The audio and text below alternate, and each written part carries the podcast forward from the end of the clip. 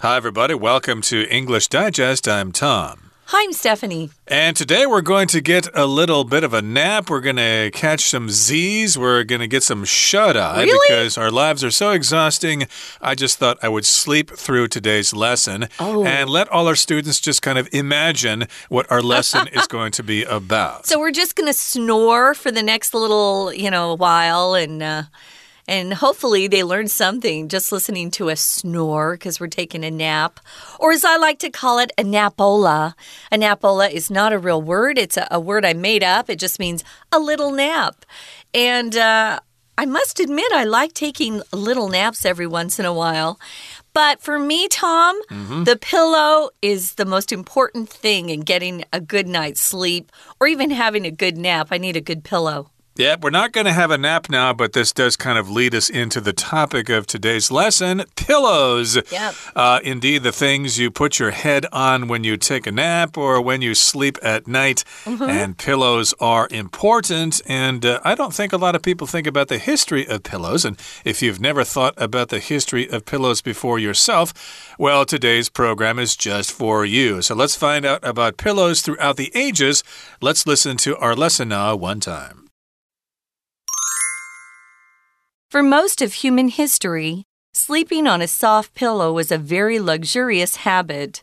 But did you know this bedtime comfort hasn't always been so soft and fluffy? The oldest surviving record of a pillow is 9,000 years old and comes from Mesopotamia, modern day Iraq. The pillow was stone and raised the person's head to keep pests from crawling into their mouth, ears, and nose. Later, ancient Egyptians had both functional and religious reasons for using hard pillows. The structure supported people's heads during sleep. These ancient people considered the head to be the spiritual center and most sacred part of the body. One of the gods they worshipped, Bes, was often carved on stone or ivory pillows as protection from evil spirits. The ancient Chinese also kept evil away with pillows. They believed hard pillows in the shape of fierce animals like lions and dragons scared evil spirits. Besides, pillows made of porcelain, jade, or bronze supported the head and neck, cooled down the body in hot temperatures, and kept elaborate hairstyles in place. By the time of the ancient Greeks, pillows had become softer. The wealthy used pillows made with down feathers, while other people had ones stuffed with straw. However, these both had to be replaced often because they were vulnerable to mold and insects. These kinds of soft pillows weren't often used during the Middle Ages because they were seen as a sign of weakness. In the 1500s, England's King Henry VIII even banned soft pillows for everyone except himself and pregnant women. During the Industrial Revolution, widespread manufacturing made pillows affordable. These were mainly filled with chicken feathers until the 1960s, when durable polyester fiber was invented. Now, we have pillows of every shape, density, firmness, and material. When you go to sleep tonight, think about how fortunate modern humans are to have easy access to comfortable pillows. Okay, here we go. We're going to talk about the contents of our lesson for today. The subject is pillows, and we're talking about the history of pillows. So, therefore, we are talking about pillows throughout the ages, from ancient history all the way up to modern times. Now, here in the first paragraph, it says For most of human history, sleeping on a soft pillow was a very luxurious habit. But did you know this bedtime comfort hasn't always been so soft and fluffy? So, this basically tells us a general summary of pillows.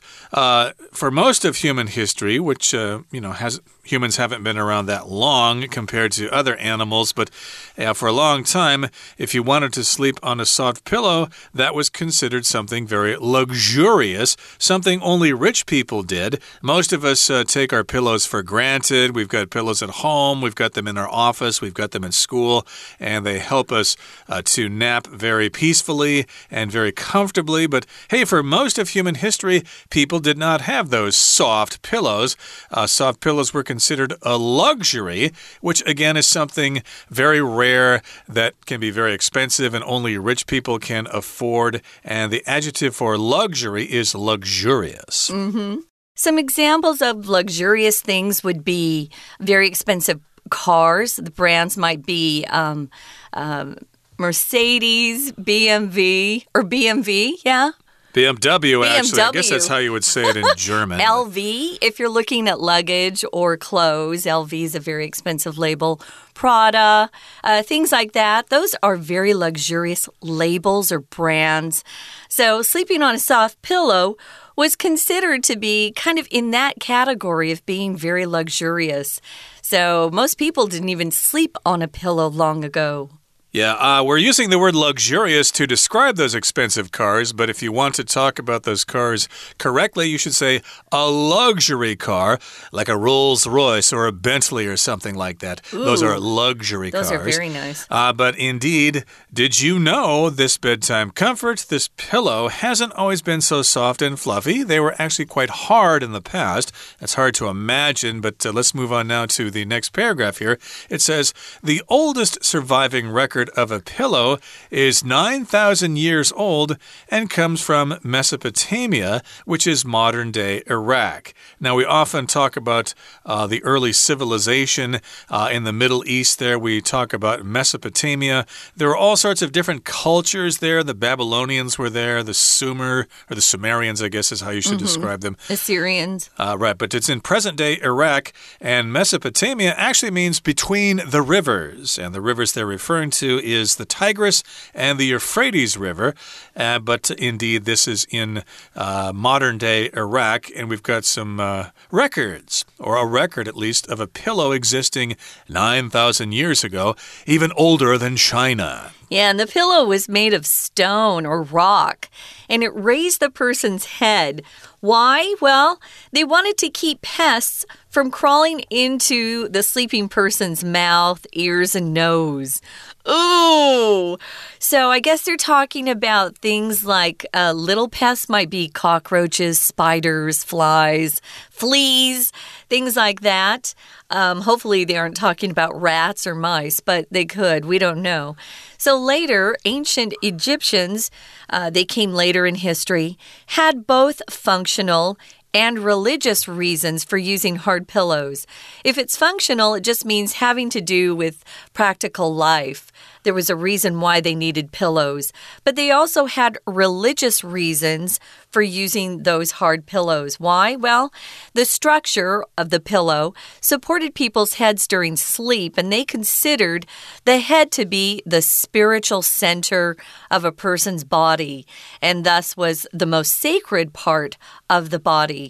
To be spiritual just means you're connected to um, uh, you know, the religious world in some way. Some people consider themselves to be spiritual but not religious, uh, meaning they think about life and um, their moral values and the purpose of life, but they may not go to a particular church and uh, go to church services that way. So you can be spiritual. Now, if you're talking about something that's sacred, uh, usually, sacred things are connected with God. It could be one God with a capital G. Uh, Christians believe in one God. Even um, Muslims believe in one God, actually. Yeah. We, uh, believe in the same God. Or you could be from a more Asian type um, a region of the world where you have several gods you believe in or dedicate yourself to, um, they can become very sacred parts of your belief system for you. Now, these ancient people, the Egyptians we're talking about, they believed that the head was very sacred and needed to be protected. Uh, right. Something sacred is something holy. It's something you need to respect and take good care of. You can't make fun of it. You can't insult it. So, indeed, there are lots of sacred artifacts, for example, in churches, uh, like the, uh, I guess they're called monstrances or whatever, with a, with a cross or something like that. Uh, that could be considered quite sacred. Or the shelizi from uh, monks, you know, after they die and they're cremated, they leave behind these kinds of stones. Those are quite sacred as well. But back in ancient times, uh, we had these people who considered the uh, head of the body to be sacred and it's a spiritual center of the body. So I guess they wanted to provide some comfort for that part of the body. And one of the gods they worshipped, Bes, was often carved on stone or ivory pillows as protection from evil spirits. Mm. So at the time, of course, we had hard pillows here, and they had this god that they worshipped called Bes and the image of Bes was carved on stone or on ivory pillows, and that would protect you from evil spirits. Ivory, of course, is the substance we get from uh, elephant tusks. Uh, that's kind of controversial these days. There are still lots of artifacts around made out of ivory, but you're not really supposed to use it nowadays, even though people still do. Yeah, and then we had the Chinese, and they also kept evil away with pillows. Now, they believed hard pillows in the shape of fierce animals, for example, a lion or a dragon, that they would be able to scare away evil spirits while they slept. If something is fierce, it's really aggressive, it's intense, um, it's ferocious. So you can be quite fierce with an emotion you're you're displaying. Maybe you're really angry, and you look very fierce as you're angry. Um, when animals are attacking other animals to kill and eat, they become very fierce, they become ferocious. So, the shape of these animals was supposed to scare away evil spirits in the Chinese belief system. Now, besides, Pillows were made of porcelain, jade, or bronze. Think of those uh, particular um, types of material. They're quite hard and they would support the head and neck, but they also cooled down the body in hot temperatures and kept elaborate hairstyles in place. So, um, that probably was referring to more women than men, but who knows? Maybe they had some kind of some uh, very complicated, elaborate hairstyles in the men back then, too. If you keep something in place, you don't allow it to shift or move. Um, my, my mom had a particular pillow she liked to sleep with that kept her hairstyle in place. Um, so it kind of makes me smile when I read that. Interesting. Okay, so we've got different materials from which pillows were made porcelain, jade, or bronze. Uh, bronze is uh, usually awarded at the Olympics for a third place. Yeah. Uh, what is it? It's a mix of copper and uh, brass, I believe. Tin. Or, uh, tin. tin. Okay, yeah. copper and tin. There you go. It's a mixture of a couple of metals there. And indeed, that's what a lot of pillows were made from. And I believe this is talking about ancient China. Okay, that brings us to the midway point in our lesson for today. Let's take a break now and listen to our Chinese teacher. Hello everyone，我是派老师。今天讲解的是五月二十二号 Unit Thirteen Pillows Throughout the Ages。这是一篇 篇章结构的练习题，内容跟枕头相关。大家每天都要睡觉，也都希望能够睡个好觉。不过，有没有人想过，如果没有放在头下面的那颗枕头，我们可能会睡不好？今天这篇文章就是从历史角度来看，让我们了解枕头在人类文明史上的重要性和演进。好。那我们就一起来解题吧。诶，不过在开始解题前，老师还是要耳提面命跟大家强调，答题的时候先看一下四个选项，在心里面有个大致的印象，用哪些句子可以让文章变得更完整，甚至于粗略的把这四个选项排一下彼此的顺序。有些选项句子本身就可以提供线索，让我们知道这样子的句子比较有可能是在文章的前、中、后部分。此外啊，篇章结构最重要的就是把句子放回去的时候，你要记住这个句子和前后文是要文意连贯的，因此文意概念上要承先启后。所以，请大家谨记八字真言，哪八字啊？前后连贯，文意通顺。答题的时候，只要记得这个原则，什么难题都可以迎刃而解的。好，那我们就一起看到第一题。第一题前面提到在人类历史大部分时间里，睡在柔软的枕头上是非常奢侈的习惯。不过，大家知道，这项就寝时令人感到舒适的物品，并非总是那么柔软蓬松的吗？现存最古老的枕头记录有九千年的历史，其实是美索不达米亚，也就是现今的伊拉克。这个枕头是石头制的，用来垫高人的头部，目的是不让害虫爬到睡觉的人的嘴巴、耳朵和鼻子。下一句就说到，这个结构啊，在睡眠期间会支撑着人的头部。我们知道前后文连贯的重要性，这里都在讨论石头做的硬邦邦的枕头。正确答案也必须在这脉络上，所以第一题正确答案我们选 C。Later, ancient Egyptians had both functional and religious reasons for using hard pillows.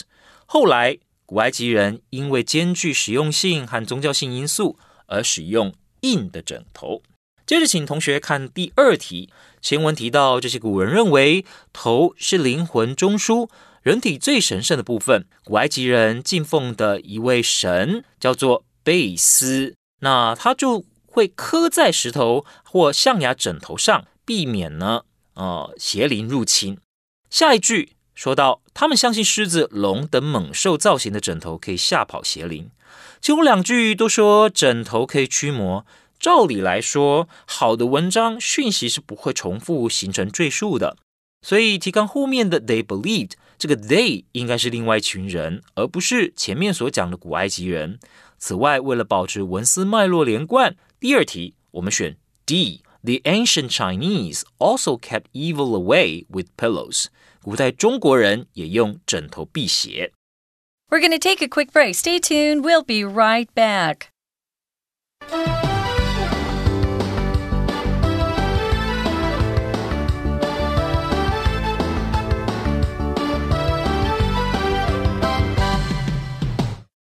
Welcome back, guys. We're talking about pillows throughout the ages the history of pillows, when we started having them, when they appeared, what they were made out of originally, and why people had them in the first place.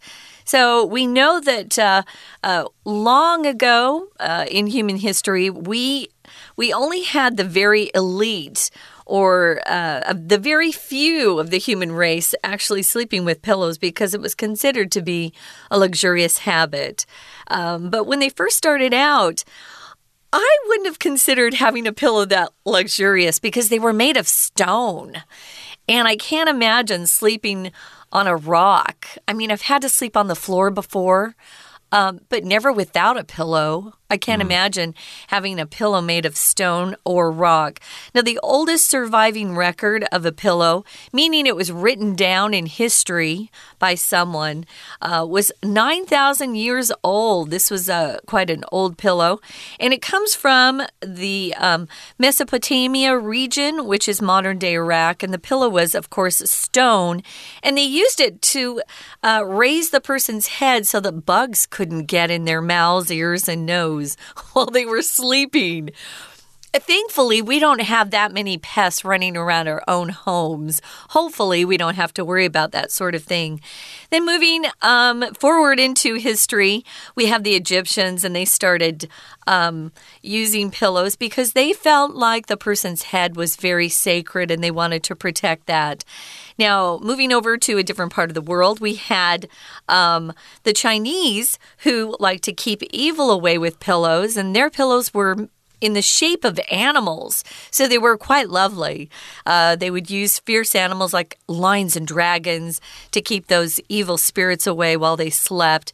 And their pillows, again, were made out of a very hard substance porcelain, jade, or bronze. So we're going to move on in time. Now we're going forward with the Greeks. Right. Uh, one more note on the Chinese. That reminds me of having gone to the Palace Museum here in lovely, lovely Taipei. Uh -huh. And uh, they had these pillows on display, but I thought That's a pillow? It looks Yeah. awfully hard, but I guess that's the way pillows were thousands of years ago Now we in know. ancient China. But again, we're talking about the Greeks now. By the time of the ancient Greeks, pillows had become softer. So the Greeks, of course, uh, I don't know if they necessarily invented soft pillows, but according to history, the Greeks were using soft pillows.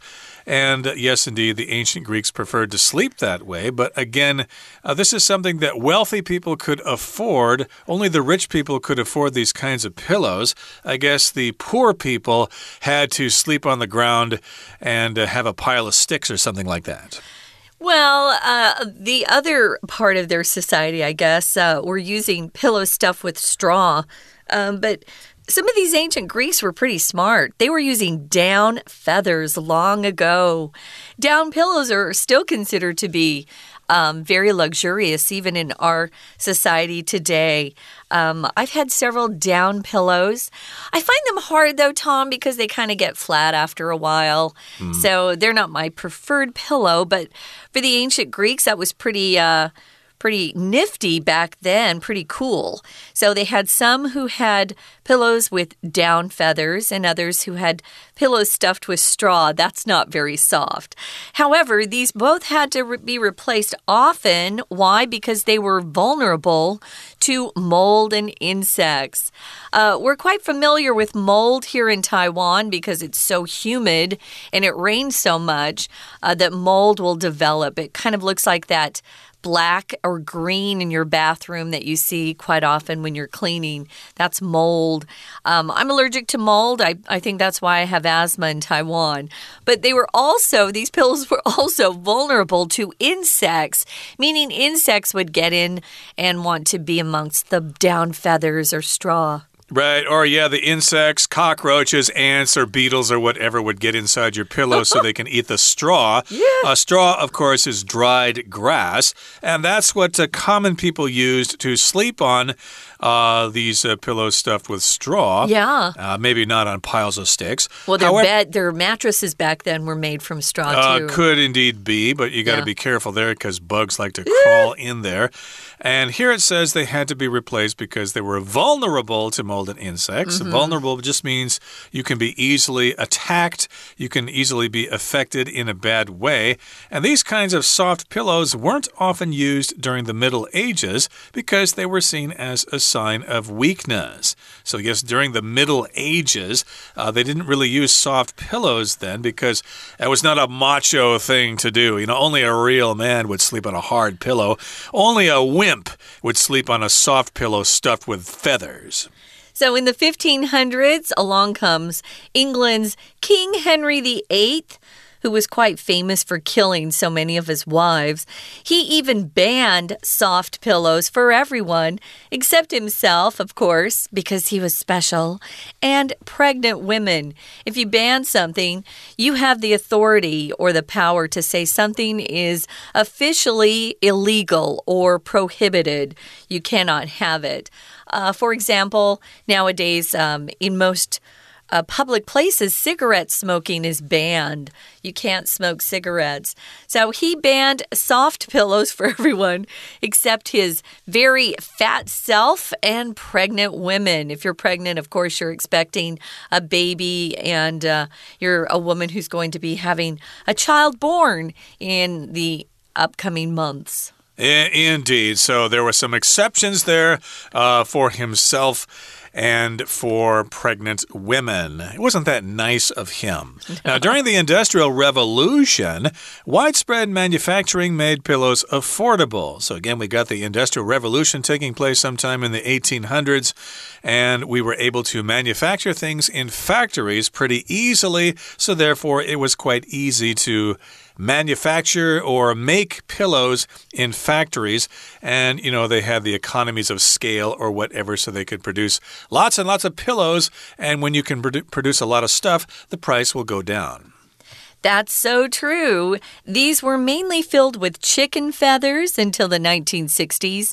Chicken feathers aren't quite as soft. When durable polyester fiber was invented, if something's durable, it lasts for a long, long time. It's able to withstand a lot of wear and tear and pressure or damage. Uh, you, you keep it for a long, long time. Uh, polyester is a man made material that we often use in clothes these days, too. Polyester. It's this synthetic material. Um, they were able to invent this polyester fiber, and that's when things changed. Now we have pillows of every shape. Density means how how thick or thin something is, the firmness, how hard or soft something is, and material. We've got all kinds of pillows out there. Right, made from all sorts of substances, from foam, from polyester, from certain kinds of filling.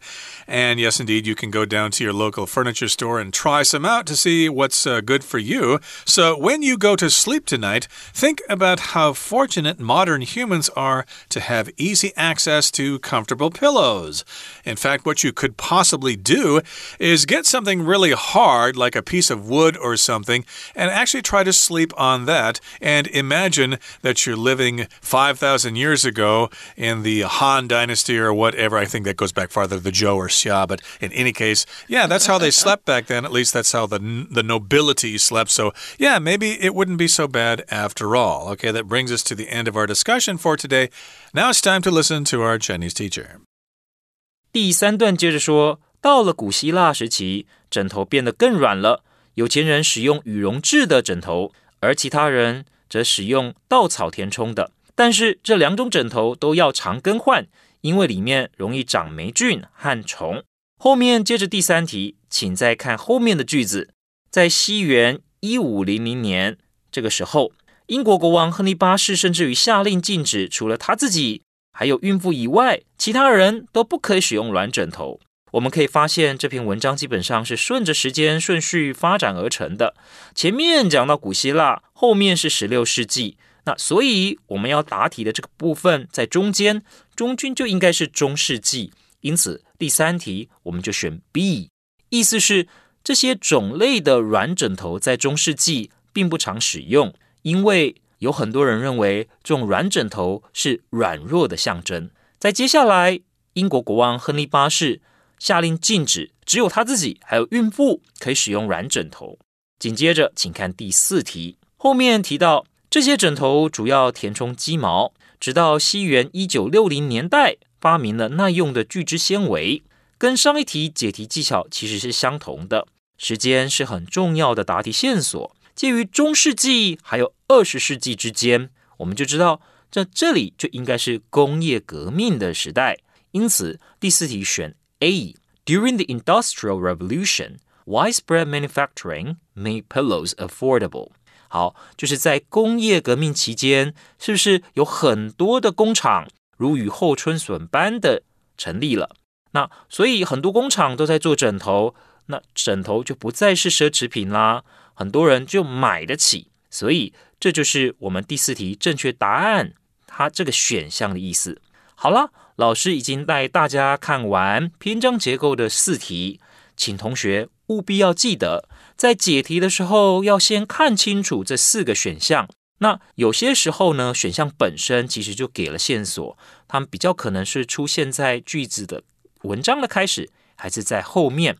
你同同学呢，可以稍微排一下顺序，之后就是记住我说的八字真言，这是哪八字？前后连贯，文艺通顺。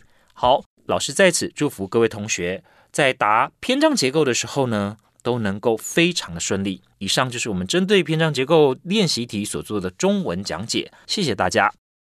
That's it for today, everybody. Thanks for listening to our program, and we wish you a good night's sleep tonight on a cuddly, soft pillow. From all of us here at English Digest, my name is Tom. I'm Stephanie. Good night. Bye.